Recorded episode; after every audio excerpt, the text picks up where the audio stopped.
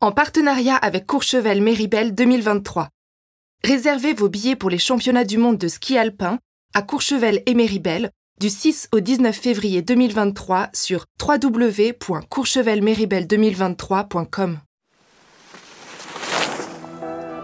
Bienvenue dans En Piste, le podcast du Dauphiné Libéré et de ski chrono dédié au ski alpin. L'événement de cette saison, ce sont les championnats du monde à Courchevel-Méribel en février 2023.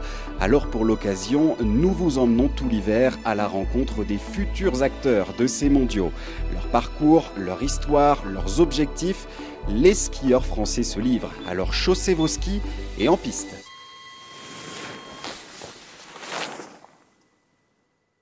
Et pour ce deuxième épisode, rencontre avec Johan Claret. Après l'apothéose, la médaille olympique à Pékin à 40 ans, le skieur de Tignes se lance dans une ultime saison avec les mondiaux en France comme dernier grand objectif.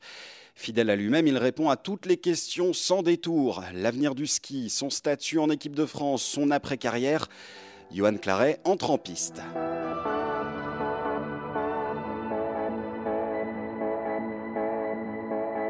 Bonjour Johan. Bonjour, bonjour à tous. Alors, euh, on ne vous présente plus au final, Johan. Est-ce qu'il y a encore besoin? Je ne le sais pas, mais on va quand même donner quelques éléments. Neuf podiums en, Coupe du Monde, l'argent au JO de Pékin en 2022. Vous êtes euh, le médaillé euh, olympique le plus âgé de l'histoire de l'Alpin, vice-champion du monde en, en 2019, l'homme le plus rapide aussi de l'histoire de la descente, flashé à 161,9 km/h. Je crois pas que ma voiture va, aussi vite que ça, ma petite voiture citadine. Et une carrière euh, au plus haut niveau qui dure depuis une, vingtaine d'années maintenant. Vous avez prolongé le plaisir euh, l'été dernier en repartant pour une saison de plus. La raison principale, c'est les mondiaux à Courchevel-Méribel? Euh, Ouais, sans hésiter, c'est vraiment le, le, point, le point culminant de ma saison. Ça va être ça, j'espère en tout cas. en tout cas, l'objectif, il va être d'être performant là-bas et de vivre ce, ce grand rendez-vous. Euh, du mieux que je peux. En tout cas, il va falloir se qualifier déjà avant parce qu'on a une équipe quand même qui est solide et malgré euh, le statut que je peux avoir, je pense qu'il va falloir que je sois quand même euh, au rendez-vous en début de saison en Coupe du Monde. Mais c'est sûr que ces, championnats du monde, c'est ce qui ont fait que je suis encore là et que j'ai pas raccroché après cette belle médaille. J'espère juste que je serai en bonne santé assez performant pour faire quelque chose là-bas. On a égrené euh, votre CV tout à l'heure mm. avec, euh, avec tous ces résultats, avec tous ces, départs en Coupe du Monde notamment à votre, à votre actif. Mais est-ce que ces mondiaux à, Courchevel, à la maison, est-ce que c'est le, est -ce le Graal? Est-ce que c'est l'apothéose en quelque sorte d'une carrière? Euh, après, l'apothéose, pour l'instant, c'est cette médaille à Pékin. Pour moi, c'est les Jeux Olympiques. C'est là où je me suis rendu compte que c'était quand même un petit peu différent de, tout le reste. Parce que j'ai eu une médaille au championnat du monde certes, c'était pas en France, c'était à, à Auray en Suède, euh, mais l'impact qu'a eu euh, cette médaille à, Pékin est vraiment nettement supérieur euh, à tout point de vue au niveau reconnaissance médiatique, personnelle et ce, que, ce que les gens m'ont apporté comme soutien et comme, comme, ouais, ouais, comme amour, j'ai envie de dire presque. Euh, après, c'est des championnats du monde à la maison. Donc ça, c'est encore euh, au, niveau ambiance, c'est quelque chose que j'ai envie de vivre et que j'ai pas vécu en 2009, malheureusement, à Val d'Isère. C'était les derniers championnats du monde organisés en France. Euh, je les ai vécus euh, de mon lit d'hôpital avec les deux genoux cassés. C'était vraiment un mauvais moment euh, dans ma carrière, vraiment un moment difficile. c'est un petit peu un revanche sur, la vie et tout ça, d'être encore là et de pouvoir vivre ça à nouveau. Quoi. Il y avait une vraie douleur justement en 2009 de rater Val d'Isère. Ouais, ça a été un gros gros mauvais moment de ma carrière, le pire quasiment parce que j'étais euh, ouais, j'étais au plus bas. Hein. quand vous avez deux genoux cassés, que vous passez deux mois en fauteuil roulant euh, à écumer les, centres de rééducation et pas savoir euh, si vous allez pouvoir reprendre le ski, hein, tout simplement. C'est des questions qui sont assez basiques, mais on ne sait même pas comment on va pouvoir remarcher. Alors reprendre le ski, c'est encore une autre histoire. Mais euh, voilà, je voulais pas terminer ma carrière sur euh, des euh, et si jamais et si j'avais eu plus de chance et tout ça. Donc c'est ce qui fait aussi à partir de là aussi, ça a peut-être peut-être été une renaissance et c'est ce qui fait que je suis encore là et que j'ai fait cette belle fin de carrière et ces belles dernières années quoi. Une saison avec des mondiaux à, domicile, c'est est-ce que c'est plus de pression, est-ce que c'est plus d'attente, est-ce que c'est plus de motivation, est-ce que c'est un petit peu de tout ça? Comment est-ce que est-ce qu'elle est différente cette saison? Elle va être différente, oui, un petit peu, forcément. La pression, il y en aura, enfin en tout cas en ce qui me concerne, il y en aura forcément un petit peu plus, mais je vais moi, ça, sera de la, pression positive. Ça, c'est plus, euh, je pense, de l'enthousiasme que je vais avoir. En tout cas, je l'espère et je vais tout faire en sorte pour, pour arriver là-bas avec de l'enthousiasme. Ça sera juste que des ondes positives. Je l'ai senti un petit peu déjà lors de la finale. C'est pas pareil, c'était la finale de la Coupe du Monde, mais. Euh, j'ai eu des, très bonnes vibes de la part du public, de la part de plein de monde. Donc euh, j'espère que ça va se reproduire. Je suis persuadé que ça va se reproduire. Et euh, en tout cas, je vais les aborder comme ça, essayer d'aborder avec euh, que du positif. C'est ce que j'ai fait à Pékin. C'est complètement différent. Mais même des Jeux Olympiques, la pression, même si elle est loin de la France, elle est quand même énorme. Et j'ai maintenant j'ai un peu la clé sur ces grands rendez-vous pour avoir le, bon mood. C'est pas sûr que je ferai une médaille, évidemment. C'est pas c'est pas la clé forcément de la réussite, mais en tout cas, c'est important pour moi.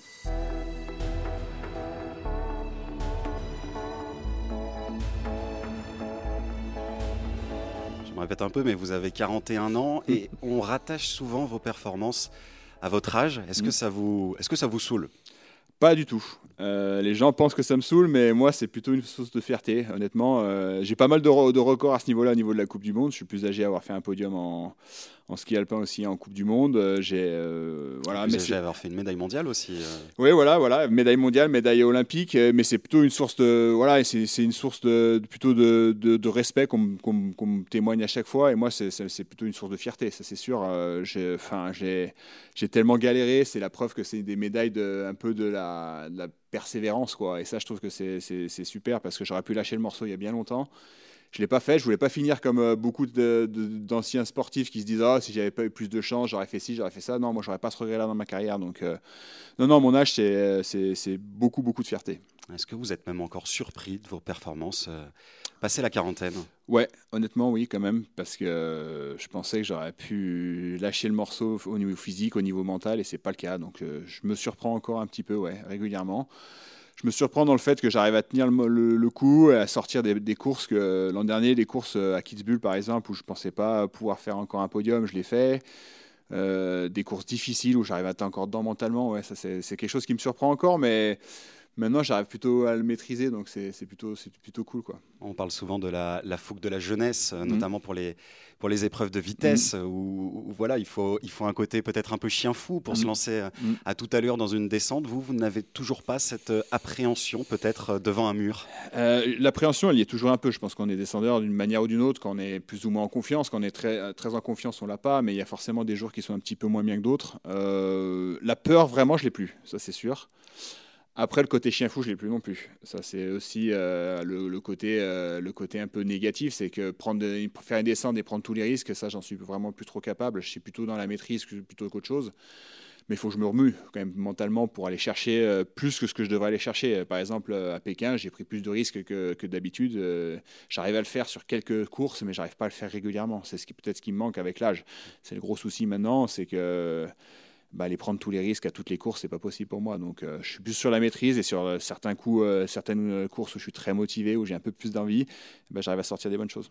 La qualité que vous avez développée avec l'âge, c'est la maîtrise, vous le dites, l'expérience aussi de la course. C'est comme ça que vous voulez, voulez vous, vous, vous, entrez dans une course avec ces deux notions-là. Oui, l'expérience de la course, c'est sûr, mais l'expérience de moi-même surtout, l'expérience de, le fait de me connaître en tant que en tant qu'être humain, hein, en tant que personne. je pense que je contrôle beaucoup plus mes émotions. Euh, il y a beaucoup de choses que j'arrive à maîtriser que je n'arrivais pas avant. Euh, je me connais physiquement, je connais, je connais mes réactions, j'arrive maintenant à les contrôler, à faire en sorte de me mettre dans le bon état d'esprit. Et ça, c'est le plus gros avantage que j'ai avec mon âge. Forcément, il faut qu'il y en ait un petit peu des avantages parce que sinon, c'est difficile de performer à 40 ans. Mais euh, voilà, j'ai grâce à l'équipe, avec un peu de, de, la fougue aussi à côté de moi, ça m'aide aussi au quotidien parce que si je m'entraînais tout seul, j'aurais peut-être pas euh, du, des gens pour me pousser à, aller chercher des, performances comme ça. Justement, on peut parler un peu de votre rôle peut-être euh, dans, dans, cette équipe de France, dans ce groupe euh, Vitesse. Est-ce que vous avez le, rôle de l'ancien, le rôle du conseiller? Est-ce que, sachant que les autres gars sont pas non plus tout jeunes? Non, non, il y a après des tout tout jeunes, il y en a encore quelques-uns, mais je me donne pas le rôle de conseiller, c'est sûr. je pense qu'ils ont la plupart du temps, ils ont plus besoin de moi. J'essaie de donner mon avis et mon expérience quand ils en ont la demande. Euh, je ne vais pas le faire spontanément pour, euh, parce que ça va saouler tout le monde, en mon avis. Ça, ça, sera un peu le donneur de leçon et j'ai pas envie d'être comme ça. Mais quand on me demande mon avis, je le donne toujours volontiers. Je, ne cache rien à personne sur ma préparation. Sur, j'ai aucun secret et je le fais avec plaisir. Après, euh, c'est sûr que j'ai le rôle de papy hein, dans, l'équipe et je pense qu'aussi ça, ça témoigne, me témoigne beaucoup de respect à ce niveau-là parce que je pense qu'ils sont aussi admiratifs de ce que j'ai fait. Ça, c'est beaucoup de fierté pour moi. Quelles sont les principales différences entre euh, le Johan Claret, on va dire, euh, du, premier du premier podium en Coupe du Monde en 2009, par exemple, et le Johan Claret d'aujourd'hui, donc 13 euh, ans plus tard Les principales différences? Euh, bah, comme je disais, je pense que j'ai beaucoup changé au niveau de ma personne. Enfin, pas la personnalité profonde, évidemment, je ne pense pas qu'on change, mais j'ai réussi à travailler, à travailler sur beaucoup de points faibles qui étaient euh, au niveau mental. Et je, l'ai fait tout seul, hein, sans, sans l'aide de, de personne. J'ai réfléchi à beaucoup de choses, à mon, mon, comportement, à pas mal de choses. Et je pense que je suis plus la même personne qui aborde les courses. Je suis beaucoup plus serein. Je cours vraiment que pour moi, ce qui n'était pas le cas avant. Euh, je, courais pour tout le monde quasiment, sauf pour moi. Donc là, j'ai beaucoup plus de plaisir que ce que j'en avais en 2019. En 2009, j'étais euh, un peu sous pression tout le temps. Et là, maintenant, j'ai de la pression, mais que je me mets moi-même. Et je, prends vraiment beaucoup plus de plaisir à faire mon métier que ce que je faisais à l'époque.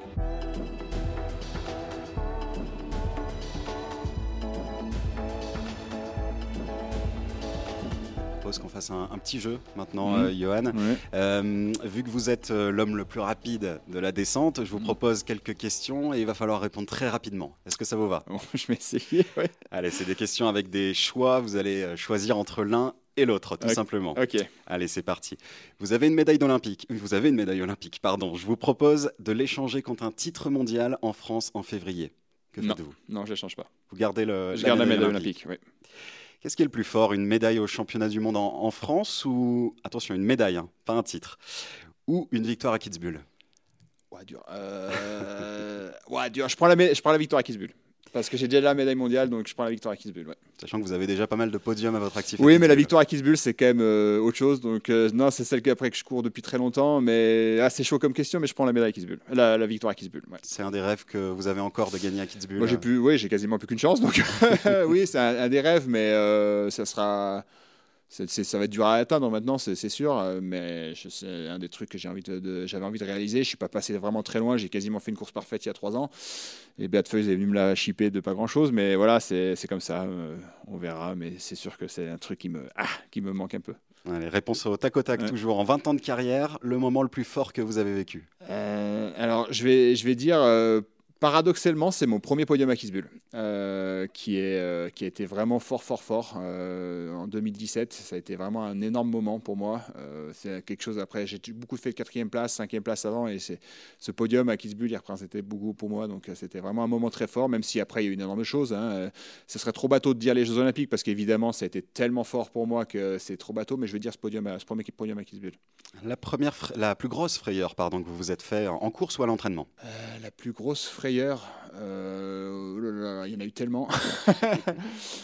Oh il n'y en a aucune qui m'a marqué tellement parce qu'en général, les plus grosses frayeurs se sont terminées par des gros gadins et euh, des grosses blessures. Mais je vais dire à Val d'Isère sur la face de Bellevarde quand je me cassais deux genoux j'ai cru que je m'étais fait beaucoup plus mal que ça encore et que vraiment ma carrière était terminée. Donc là, j'ai eu vraiment très peur. Je m'étais pété les deux genoux vraiment et je pensais que c'était encore plus grave que ça, que je m'étais cassé tous les ligaments de tous les, deux genoux. Et finalement, bah, j'avais que les deux croisés de chaque genou, mais c'était déjà assez grave. Mais j'avais de quoi encore faire quelque chose après plus tard. Réponse rapide toujours. La chose que vous faites systématiquement avant une course euh, je vais faire, euh, je vais faire pipi, tout simplement. je pense que c'est le cas de tout le monde, mais c'est le pipi de la peur, j'appelle ça, parce qu'il y a toujours cette dose de stress qui est énorme, et ça, c'est systématique. Je ne fais pas une course dans la. Je pense que le quart d'heure avant de partir, il y a forcément, euh, faut que j'aille aux toilettes, c'est obligatoire. S'il dit c'est mieux. c'est mieux. mieux. En 20 ans, vous en avez croisé des, skieurs, que ce soit en équipe de France ou même à des mmh. skieurs étrangers. Le, mmh. Celui qui vous a le plus impressionné?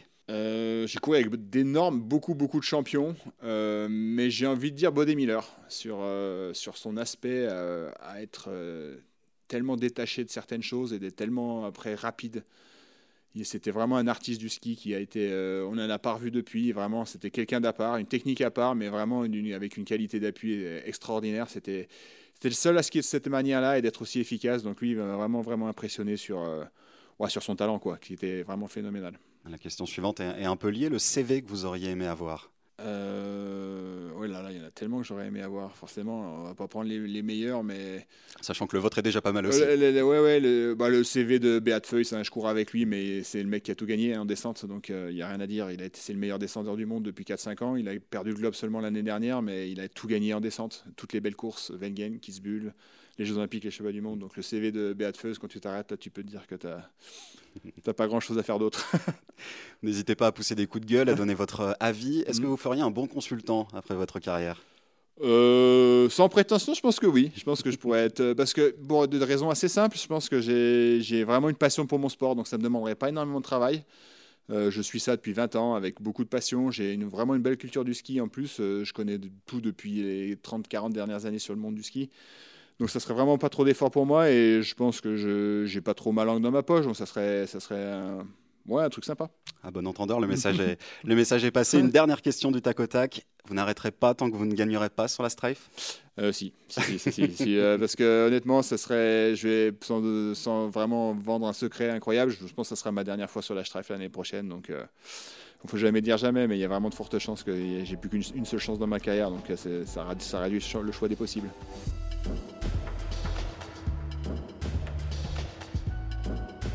On retourne à un rythme plus calme. on évoquait à l'instant, vous, vous n'hésitez pas à prendre la parole sur euh, des sujets forts. Dernièrement, vous l'avez fait sur, euh, sur euh, l'étape de Coupe du Monde finalement annulée euh, entre euh, Zermatt et Tchervinia. Mm. Euh, vous avez donné votre avis aussi mm. sur les, Jeux asiatiques mm. en Arabie Saoudite en, 2029. On ne va pas y revenir, vous êtes déjà bien exprimé dessus.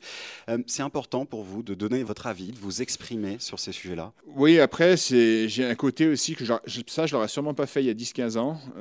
après, j'ai maintenant, je donne mon avis parce qu'on me l'a demandé hein, aussi. Hein. J'ai pas demandé mon avis gratuitement comme ça sur mes réseaux sociaux ou quoi. On m'a sollicité, m'a posé des questions et j'ai demandé, j'ai répondu honnêtement. Le truc, c'est peut-être un truc, euh, je vais répondre, mais c'est peut-être un truc euh, qu'on les vieux, hein, un petit peu dans la vie de tous les jours. On a beaucoup moins de filtres qu'avant aussi. Donc, euh, je pense que j'arrive à un moment de ma carrière où bah, j'ai plus vraiment de compte à rendre à personne et j'aime donner mon avis. Si on me demande la question, je réponds vraiment honnêtement. J'ai pas beaucoup de, de tabous sur très peu de sujets. Donc on me demande mon avis, je le donne euh, volontiers et je dis exactement ce que je pense. Et je comprends qu'il y a des athlètes qui sont plus jeunes qui ont plus de mal parce qu'il y a des sponsors, ils ont beaucoup d'années de carrière devant eux et ils n'ont pas envie de se mouiller sur certains sujets. Moi honnêtement, il ne me reste pas grand-chose à tirer au niveau de, ma carrière et donc je le fais avec... Euh, je le fais avec honnêteté, avec plaisir même, parce que c'est pas, j'ai pas, j'ai pas vraiment de raison d'avoir des tabous là-dessus. Vous vous verriez dans le, dans le futur, dans un futur proche ou un futur euh, plus éloigné, peut-être euh, travailler au, devenir du, ski, que ce soit dans, dans les institutions? Est-ce que c'est quelque chose qui vous intéresserait de, partir dans ce, domaine-là? Ça m'intéresserait sur un projet novateur, sur quelque chose de, de nouveau. Rentrer dans le système actuel tel qu'il est, non c'est sûr que non. Euh, je pense qu'il est, c'est un système qui est très compliqué. Moi, je serais pour euh, développer un système tout nouveau et un petit peu qui pourrait chambouler un petit peu le monde du ski parce que je pense qu'il a besoin de se rénover. On a besoin d'évoluer sur beaucoup, beaucoup de sujets, sur pas mal de points, au niveau que ce soit au niveau de la fédération internationale et de la fédération française. Il a besoin d'une mutation et si on me proposait un sujet pour euh, un, projet sur lequel je pourrais travailler et changer les choses un petit peu, ça, je serais vraiment avec plaisir. Après, rentrer dans le système actuel, et je pense, je me ferai manger pas le système comme la plupart des gens, et j'en ai pas forcément envie pour l'instant. Donc euh, ça, c'est sûr que non. Après, il faut avoir si, si, on me propose quelque chose euh, et s'il y a quelque chose qui se met en place de différent. Le ski a besoin d'être euh, réformé Aujourd'hui, on parlait, voilà, on évoquait à l'instant les, problématiques sur, euh, sur le ski d'automne notamment. Est-ce qu'il hum, y a des, beaucoup de choses à faire pour J'en suis euh, convaincu, oui. Le, ski a besoin de se changer, d'avoir une énorme mutation. Euh, je ne sais pas dans quel sens exactement, parce que c'est quand même toujours, ça reste quand même toujours des choses compliquées, mais pour donner un exemple, les, nations, mis à part la Suisse et l'Autriche, on a beaucoup de problèmes de budget. Euh, les moyens sont de plus en plus réduits pour s'entraîner et les, besoins en entraînement sont de plus en plus onéreux aussi. Donc ça, rien qu'à ce niveau-là, il faut que le système change parce que les fédérations en elles-mêmes, elles ont du mal à subvenir aux besoins de tous les athlètes et ça devient de plus en plus compliqué. Euh, il a besoin de se rénover au niveau de son calendrier, au niveau de son organisation. Je pense qu'il y, a vraiment beaucoup, beaucoup de choses à, revoir et c'est dû aussi beaucoup à l'évolution du climat. Ça, c'est une évidence parce qu'on est un, ski, un, sport qui qui est dans la difficulté, qui va être de plus en plus dans la difficulté. Et si on ne commence pas à réfléchir à, une, à, une enfin, à reformater tout ça, ça va être, ça va être compliqué dans l'avenir. C'est la, la, section des, questions profondes actuellement. Est-ce que vous craignez un peu pour l'avenir, euh, pour l'avenir du ski Bah, qui ne craint pas de. Enfin, je pense que si on est un peu lucide sur la situation, oui, c'est compliqué. Le ski a de bons jours devant lui, encore, je pense. Le ski, en tout cas, de de tourisme et de masse et de plaisir pour les gens. Je pense que les stations se sont équipées et ont fait des choses qui sont bien pour le, futur. Elles essaient de faire en sorte aussi qu'au niveau enfin, elles soient aussi euh, dans une transition écologique qui est, importante et ça c'est bien. Après, le ski de compétition, s'ils si se remuent pas un peu les fesses, si on n'essaye pas un peu de changer un petit peu les choses et d'avoir euh, une vue un peu plus lointaine, ça risque d'être euh, de plus en plus compliqué. Je vois, pour s'entraîner maintenant, c'est très dur. Euh, vous êtes en Europe, euh, si, si, vous n'avez pas euh, le voyage en hémisphère sud, c'est impossible de s'entraîner. Donc on n'a même plus le choix maintenant. les moyens sont, sont, vraiment, vraiment faibles pour, pour, pour beaucoup d'équipes. Et il faudrait qu'on ait de plus en plus de nations avec beaucoup plus de moyens. Il faut tout, faut, faut, tout, faut tout revoir, ça c'est sûr. Il y a beaucoup de boulot. Il y a du boulot, il y a beaucoup de travail, mais il faut s'y mettre dès maintenant, je pense, parce qu'il ne faut pas attendre d'être au pied du mur pour un peu, excusez-moi, je passez-moi l'expression, mais avoir la gueule enfarinée et euh, savoir que et être en face des, gros problèmes pour, pour changer. Je pense qu'il faut anticiper. Johan, a priori, c'est votre dernière saison, vous l'avez Mm. dit. Qu'est-ce Mm. qu'on peut vous souhaiter de mieux pour cette toute dernière saison? Eh ben, je vais pas parler en termes de résultats, je vais de la vivre bien, de la vivre pleinement, euh, les yeux grands ouverts, avec euh, du plaisir, et puis profiter un peu de tous, euh, tous les gens de- du, du- du circuit qui vont me manquer après, ça c'est sûr. Eh bien, on croise les, les doigts pour vous pour que tout se passe très bien cette saison. Merci beaucoup, Johan. Et merci beaucoup.